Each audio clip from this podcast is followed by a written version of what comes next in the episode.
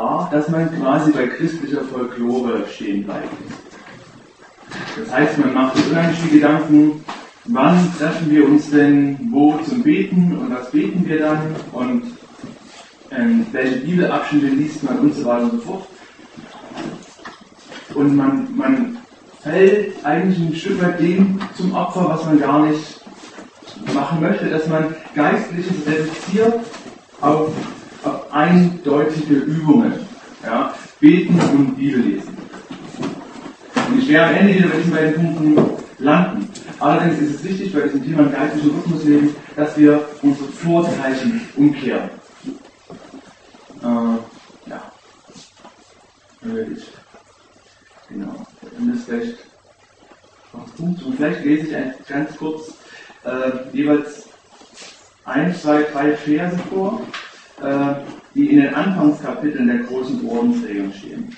Und vielleicht zeigen sie ein bisschen, worauf ich hinaus möchte. Vielleicht achtet ihr mal drauf, ob diese paar Sätze, die ich jeweils vorlese, die ganz am Anfang stehen, quasi so als Grundding von jeder Ordensregel, ob es nach diesem Lesen noch möglich ist, sich rein über nur Gebetszeiten, nur nur rein spirituelle Übungen Gedanken zu machen. Oder ob das nicht viel, viel, viel tiefer gehen muss. Zum Beispiel Basilius, ja, der quasi Erste, der die äh, wilden Eremiten, die damals Gott suchen wollten, gesammelt hat in Gemeinschaft. Er schreibt ganz am Anfang,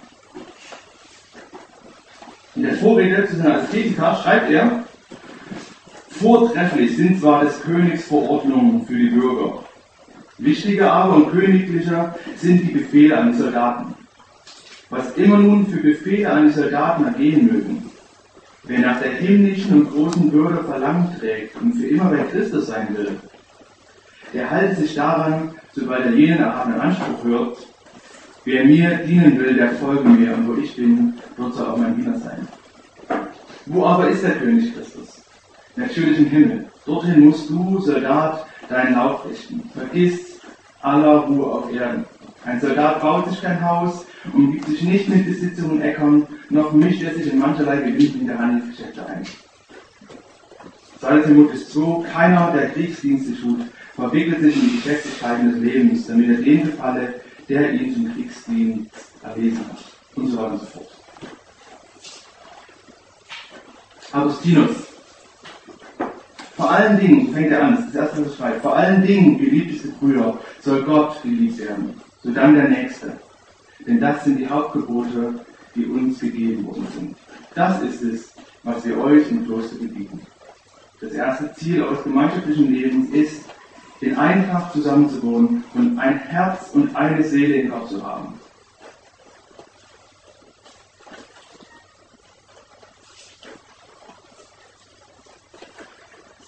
Benedikt fängt an.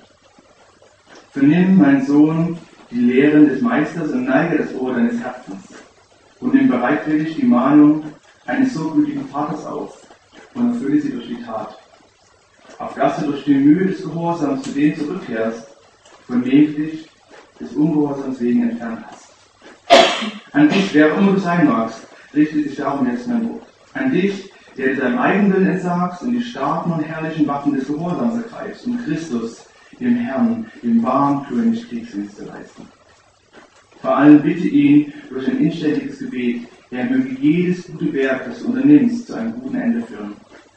Damit er, der sich bereits gewürdigt hat, uns unter die Zahl seiner Kinder rechnen kann.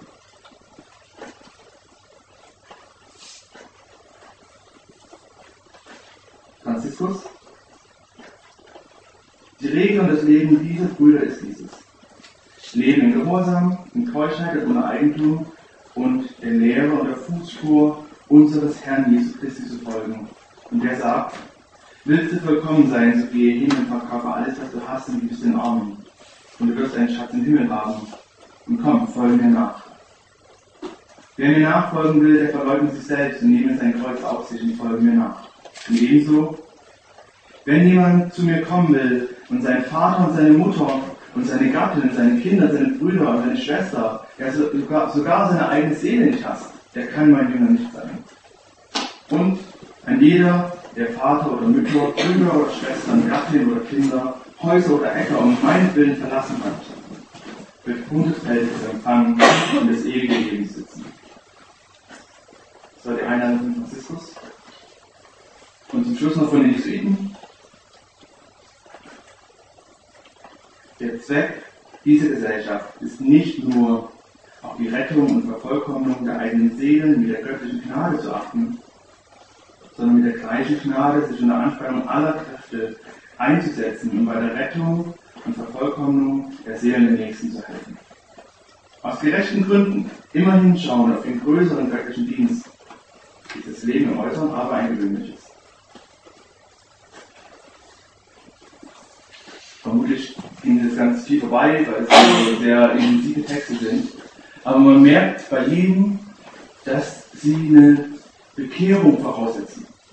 Und nicht eine Bekehrung, ich war mal 14 und war Konfirmandenfreizeit oder so, sondern, sondern quasi eine tägliche Bekehrung, eine komplette Lebenswandlung. Die Vorzeichen des Lebens drehen sich rum. Und äh, Ignatius bringt das folgt auf den Punkt. Es geht darum, Gott nachzufolgen und alles einzusetzen, um den Nächsten zu Gott zu bringen. Aber unser Leben ist eigentlich ein gewöhnliches.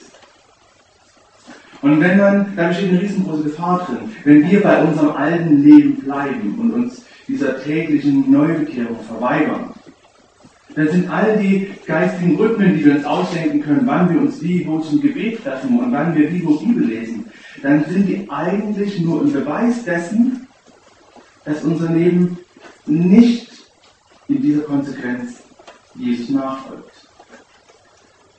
Vielleicht um es verständlich zu machen, es gibt äh, einen netten Witz, ein Kapitän schreibt halt jeden Tag so sein Logbuch und schreibt ein, was passiert ist. Und ihm fiel halt auf, äh, dass sein oberster Mat ein Alkoholproblem hat. Und eines Tages ist es zu viel, der kommt betrunken zum Dienst, fast einen Unfall und er schreibt rein, äh, der erste Mat war heute getrunken. Und der Mat ärgert sich total, er ist voll sauer, wie kann der Captain das machen? Und dann nächste Woche ist er dran mit Logbuch schreiben. Und er sagt, jetzt zahlt es dem Captain heim, er schreibt rein, der Kapitän war heute nüchtern. Und das ist genau so ein Punkt, warum es, warum es bei diesem geistigen Leben beweist ist, dass wir eventuell vielleicht sogar nur die Ausnahme leben. Ich war heute duschen. Ja? Oder ich habe mir letzten Dienstag die Hände gewaschen. Es ist voll gut, Hände zu waschen, es ist voll gut zu duschen. Aber das sind Dinge, die lernen von Kindern auf, die passieren regelmäßig in einem Rhythmus. Und da machen wir gar kein großes Trara rum, aber es würde genau das Gegenteil von Hygiene beweisen, wenn ich das so herauskehren müsste oder wenn das so ein Highlight wäre. Heute habe ich mir die Hände gewaschen. Heute haben wir uns zum Beten getroffen. Heute habe ich Bibel gelesen. Wenn man jetzt, wenn jetzt gut wäre, irgendwie so ein fettes Computerding hätte und macht jetzt auch einen netten Song, so, ne? Dann, dann wir wissen, jeder Song lebt vom Rhythmus. Und ein DJ weiß das, dass da der Groove kommt, wie auch immer. Wenn du aber den Song runter reduzierst und die Instrumente rausnimmst, die Vocals rausnimmst, alles rausnimmst, dann ist der Rhythmus relativ banal. Das ist stetig gleich. Das trägt, das trägt den Song. Ohne den Rhythmus würde der Song nicht funktionieren. Aber er ist unauffällig. Den merkst du eigentlich erst, wenn er weg ist. Er ist nicht dominant, er ist einfach automatisch im Song drin. Und die Frage ist, was für ein Rhythmus treibt unser Leben? Ist unser Leben von dem täglichen Neubekehren geleitet und, und, und bestimmt? Oder wollen wir eigentlich unser Leben leben? Will ich mein Leben leben als mein Individuum? Will ich zur, zur, zu meiner Erfüllung kommen? Und jetzt im schlimmsten Fall nehme ich andere, um mein Ziel zu erreichen.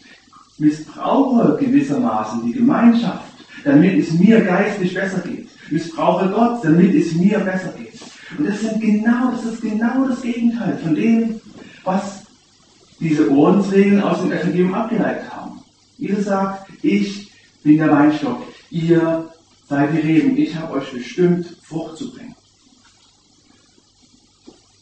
Ich merke bei mir das ganz oft und ich rede, ich rede, ich rede ganz, ganz viel von mir gerade, wie es mir damit geht. Ich merke bei mir, dass ich diesen Vers rumdrehe. Weil ich bin der Weinstock. Und Jesus ist die Rebe und er soll voll gut schmecken. Und wenn es irgendwie, wenn er nicht gut sich auf die Reihe bringt, mein geistiges Leben zu versorgen, dann habe ich Zweifel und dieser doofe Jesus. Aber er ist der Weinstock. Und wir sollen Früchte bringen für ihn.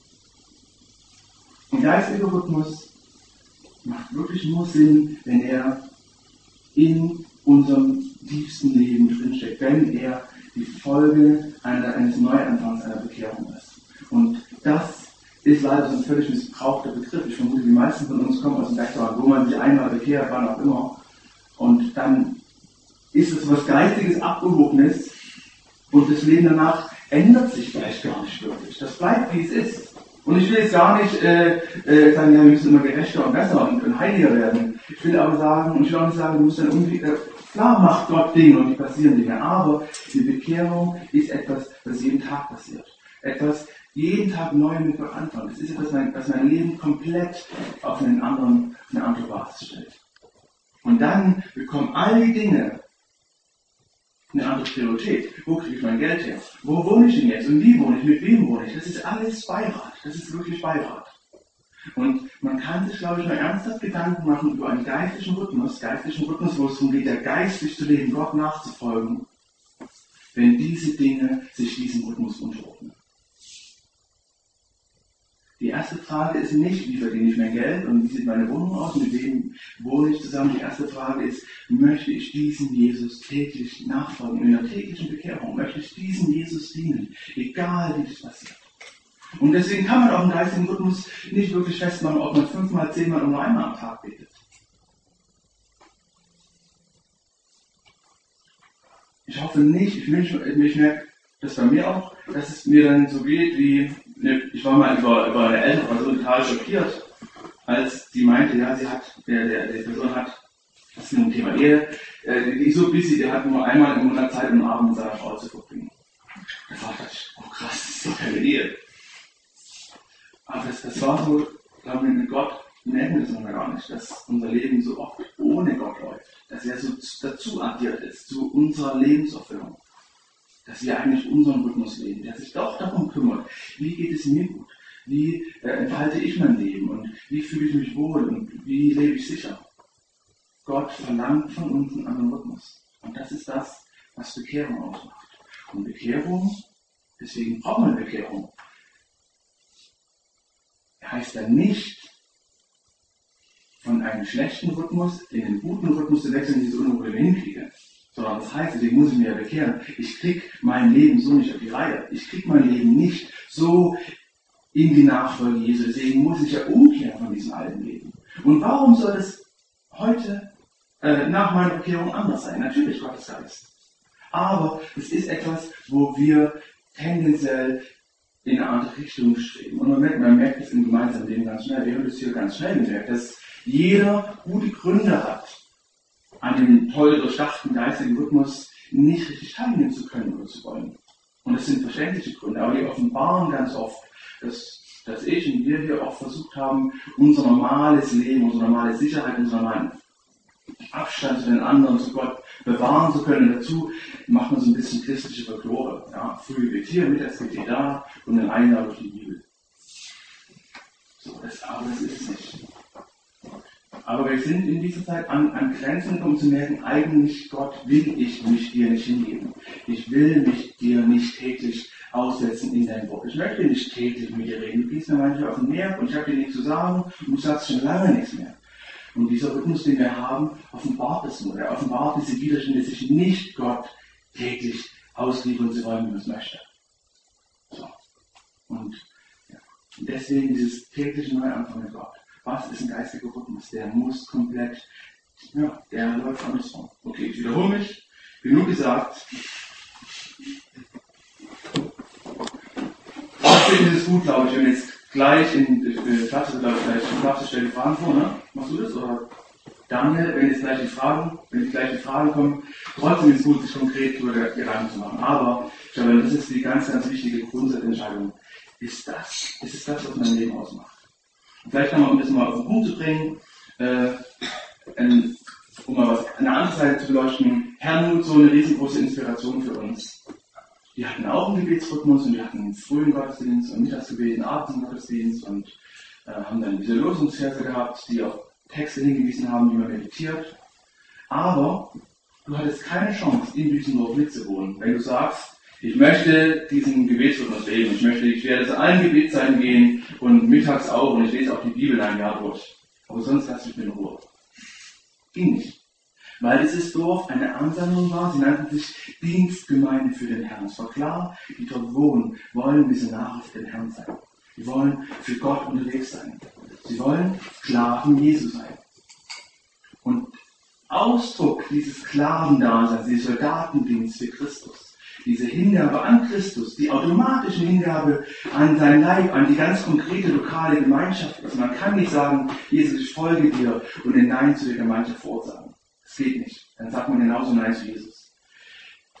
Dieses Ja zu Christus drückte sich darin aus, dass, und es war aber nur die Spitze des Eisbergs, auch Gebetszeiten im Alltag vorkamen. Und deswegen Kloster beten und arbeiten. Man liest in den alten Klosterregeln, äh, wenn wir uns zum Gebet treffen, dann bring deine Handarbeit mit und arbeite weiter. Und wenn du zurückgehst zur Arbeit, dann hör nicht auf zu beten, sondern bete weiter. Und da habe ich dazu mir so Klick gemacht, krass, es ist ein völlig anderes Leben. Beten und arbeiten. Es ist eine völlig andere Lebenshaltung. Es ist eine komplette Neuhingabe an Jesus. Es sind jeweils, dieser Rhythmus sind jeweils nur die lauten Beats, die Spitzen des Eisberges, die aber eine tiefere Lebenshingabe ausdrücken. Ein berühmter evangelischer Theologe, Walter Nick, ein Schweizer, der hat mal gesagt, nimm der katholischen Kirche ihre Orden und sie wird sterben. Es waren Gemeinschaften, die sich an Christus aneinander hingegeben haben und ein komplett neues Leben leben wollten. Und diese Gemeinschaften waren immer verantwortlich für die Erneuerung, für die Wiedergeburt der Kirche. Die waren immer ein Platz, wo sich Gottes Geist entfalten konnte. Im evangelischen Bereich spielen Kommunikten eine unglaublich tiefe Rolle. Hier im Osten merkt man das. Äh, ein Theologe, den ich unterhalten habe, für praktische Theologie, der meinte, im Osten entsteht nur da geistig neues Leben, wo sich Gemeinschaften, Kommunitäten niederlassen. Und deswegen meinte er, obwohl der, der Osten das Kern der Reformation ist, geht es quasi der katholischen Kirche einen Tick besser, wo die eine völlige Minderheit ist, weil deren Missionierung über praktische Lebensbeispiele verordnet wird, über Kommunitäten, über Gemeinschaften. Wenn wir davon träumen, aber die meisten kommen davon, Kirche zu erneuern, eine Generation für Gott zu begeistern, zu erreichen, dann dann wird es der Weg sein, ob wir ins Gott in diese neue Bekehrung hingehen und bereit sind, komplett neues, Gott, äh, neues Leben für Gott, an Gott ausgerichtet zu leben. So, deswegen finde ich es total cool, sich über die Fragen Gedanken zu machen. Ähm, es wäre schade, sich über Folklore Gedanken zu machen, über den geistigen Hochleistungssport, sondern es geht um, hey, wie kann sich diese Neubekehrung bei uns wirklich, wie kann die Form gewinnen, wie kann die Realität werden?